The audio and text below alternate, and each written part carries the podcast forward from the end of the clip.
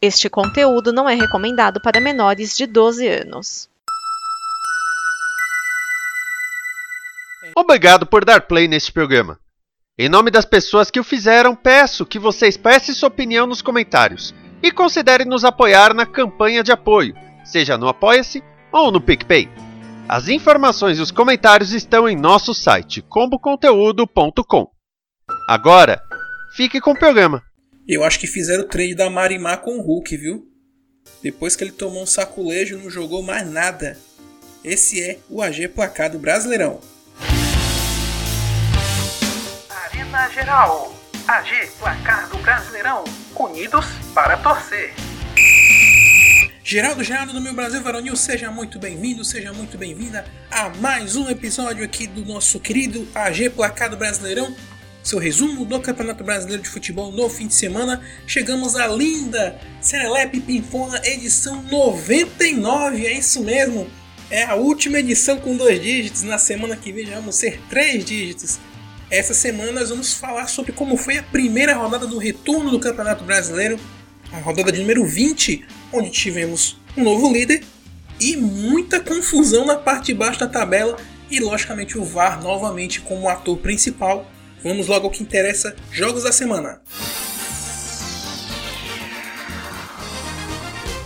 O segundo turno começa com vitória do líder, 2 a 1 Palmeiras contra o Ceará na Arena Castelão. O Verdão abriu no primeiro tempo 2 a 0 com gols de Dudu e com o primeiro gol de Flaco Lopes com a camisa do Palmeiras. Só que o VAR e o juiz aprontaram novamente. Primeiro, um pênalti para cada lado que era para ser dado e não foi. Depois, no segundo tempo, Richardson foi expulso também com polêmica.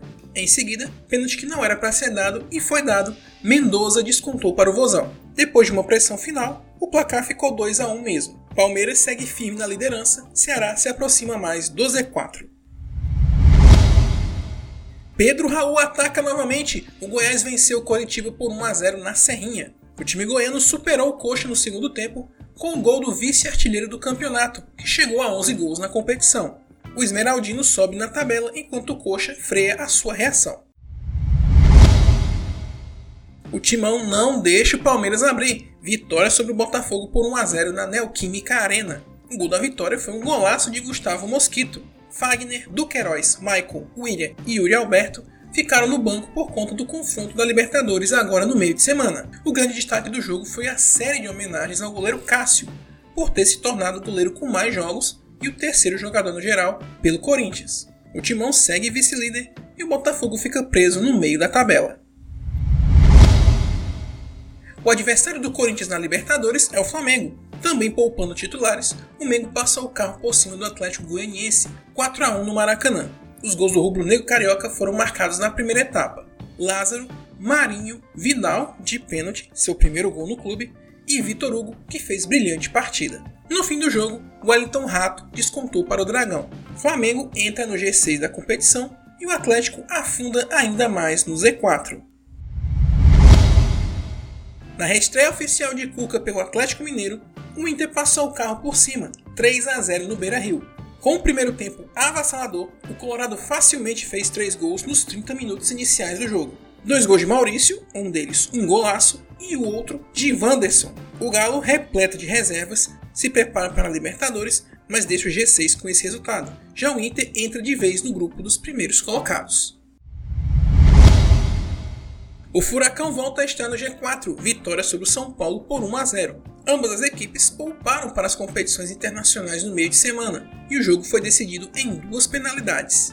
O grande fato do jogo foi a conturbada semana de Felipe Alves, emprestado do Fortaleza ao Juventude esteve até quinta-feira lá no Papo. Foi contratado pelo tricolor paulista, chegou na sexta, treinou sábado e já foi para o jogo no domingo. Cometeu o primeiro pênalti numa lambança, mas defendeu a cobrança de Thiago Heleno. Porém, não pegou a segunda cobrança de Vitor Bueno. São Paulo estaciona no meio da tabela, enquanto os comandados de Felipão voltam ao grupo dos quatro primeiros. Em jogo de seis pontos, o América Mineiro virou para cima do Havaí 3 a 1 Independência o jogo marcou a reestreia de Paulo Guerreiro, ídolo peruano, mas Bissoli, que disputa vaga com ele, não se intimidou com a competição e deixou mais um, o primeiro do jogo. Só que o Coelho virou a partida com Henrique Almeida e duas vezes com Everaldo. Agora o Havaí está na beira do Z4 enquanto o Coelho dispara na tabela tentando se salvar. Olha o Leão subindo! O Fortaleza venceu o Cuiabá fora de casa e deixa a lanterna ficando até mais perto de sair do Z4. O gol do Leão foi uma pintura de Robson, quase um golpe de karatê no gol. A vitória na Arena Pantanal deixa o Leão exatamente atrás do Cuiabá, o primeiro time do Z4, e a três pontos de sair da zona perigosa. Com uma grande noite de Elinho, o RB Bragantino venceu o Juventude por 1 a 0 no Nabi Abichedi. Foi dele o gol que colocou 3 pontos na conta do Massa Bruta e jogou o papo para a lanterna da competição. Um momento marcante da partida foi a homenagem da torcida do RB Bragantino a Eliezer Jorge Pena, vítima de acidente fatal causado pelo ex-zagueiro do clube Renan. Além disso, antes da bola rolar, foi respeitado um minuto de silêncio em homenagem à vítima fatal do acidente e aqui também deixamos nosso sentimento às famílias e os amigos e aos torcedores do RB Bragantino. Meus parabéns pela atitude com o torcedor que nem é torcedor do RB Bragantino, mas era morador de Bragança Paulista. Para fechar a conta, um jogão de bola na segunda-feira. Santos e Fluminense empataram em 2 a 2 na Vila Belmiro. O Peixe abriu o placar no primeiro tempo, a bola parada de Luiz Felipe, mas o Fluminense virou no segundo tempo com gol de Ganso e de Arias. Em cobrança de pênalti, o Ganso bateu e na comemoração ele refez aquela comemoração que ele fazia nos tempos de Santos, né, que ele é cria né, da, da categoria de base do Peixe, e o pessoal do Santos não gostou muito. Mas aí o Fluminense virou o jogo com o Ganso e com o Arias e foi por empate com o gol do Marcos Leonardo, gol esse que nós vamos ouvir agora. Faz, faz, olha o gol, olha o gol, faz, olha o gol, gol!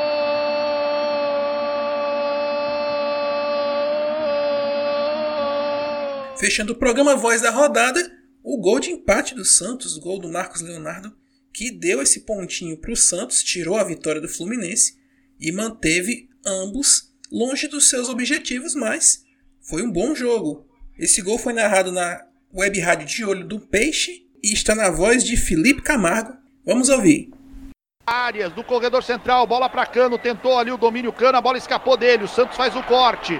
Agora tem que agilizar o processo. Boa enfiada de bola do Fernandes. Desce essa bola com o Ângelo do lado direito. Bola no meio para Marcos Leonardo. Bateu pro gol, pro gol, pro gol, pro gol, pro gol. Santos! Santos!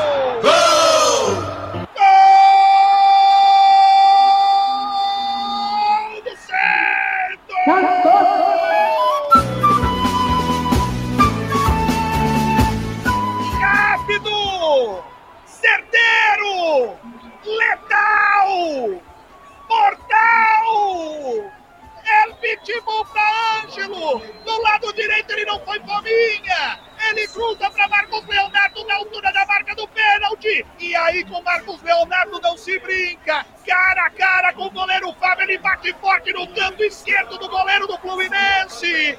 Marcos Leonardo, Marcos Leonardo, Marcos Leonardo!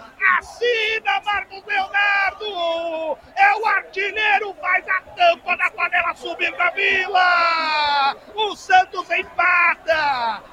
Peixe vai buscar o empate! Marcos Leonardo, Santos 2, Fluminense também 2!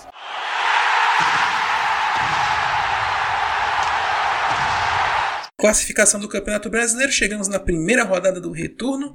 Muita coisa continua do mesmo jeito, mas tem mudança na tabela aí importante. O Palmeiras segue líder com 42 pontos, o Corinthians em segundo, 4 pontos atrás, com 38. Fechando o G4, Fluminense com 35 e Atlético Paranaense com 34 pontos. No G6 temos Flamengo e Internacional com 33 pontos.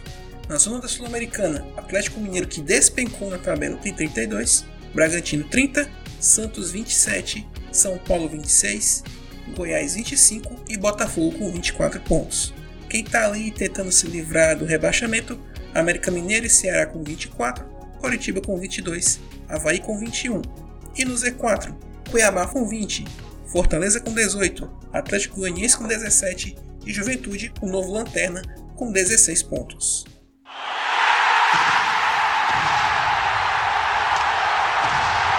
A rodada 21 acontece no próximo fim de semana, porque nesse meio de semana tem Copa Libertadores e também tem as quartas da Copa Sul-Americana. Portanto, os jogos ficaram mais para o sábado do que para segunda-feira, e os jogos são esses.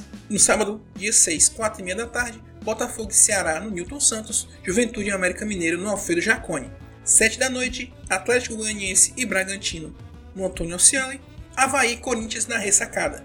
8 e meia da noite, fechando o sabadão, São Paulo e Flamengo no Morumbi. Domingo, dia 7 de agosto, 4 da tarde, Fluminense e Cuiabá no Maracanã, Palmeiras e Goiás no Allianz Parque. 6 da noite, Fortaleza Internacional no Castelão. 7 da noite, Atlético Mineiro e Atlético Paranaense no Mineirão. E fechando a rodada na segunda-feira, 8 do 8, às 8 da noite, Coritiba e Santos no Couto Pereira. E é isso, gente. Esse foi o de Placado Brasileirão. Não esqueça de deixar seu pitaco sobre nosso programa, como ele está, se precisa melhorar, crítica, sugestão. Você está mais do que bem-vindo para comentar lá no nosso post no podcast, no site arenageral.com.br e no nosso parceiro comboconteúdo.com. Na comboconteúdo.com, além desse projeto, você pode ouvir outros projetos audiovisuais, com certeza você vai gostar de ou de muitos. Acesse comboconteúdo.com para conhecê-los e também para conhecer o financiamento coletivo, onde você pode ajudar a projetos como esse continuar existindo e novos projetos surgirem. É só acessar comboconteúdo.com para saber mais. Na próxima semana vai ser edição 100, né? Como esse é um programa de resumo, a gente não vai fugir muito disso, mas tem algumas novidadezinhas que vão pintar durante o programa 100. Nos vemos na próxima semana com a edição 100 do AG Placado Brasileirão. Abraço a todos, até a próxima!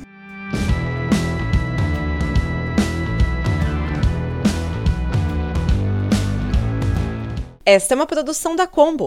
Confira todo o conteúdo do amanhã em nosso site comboconteúdo.com.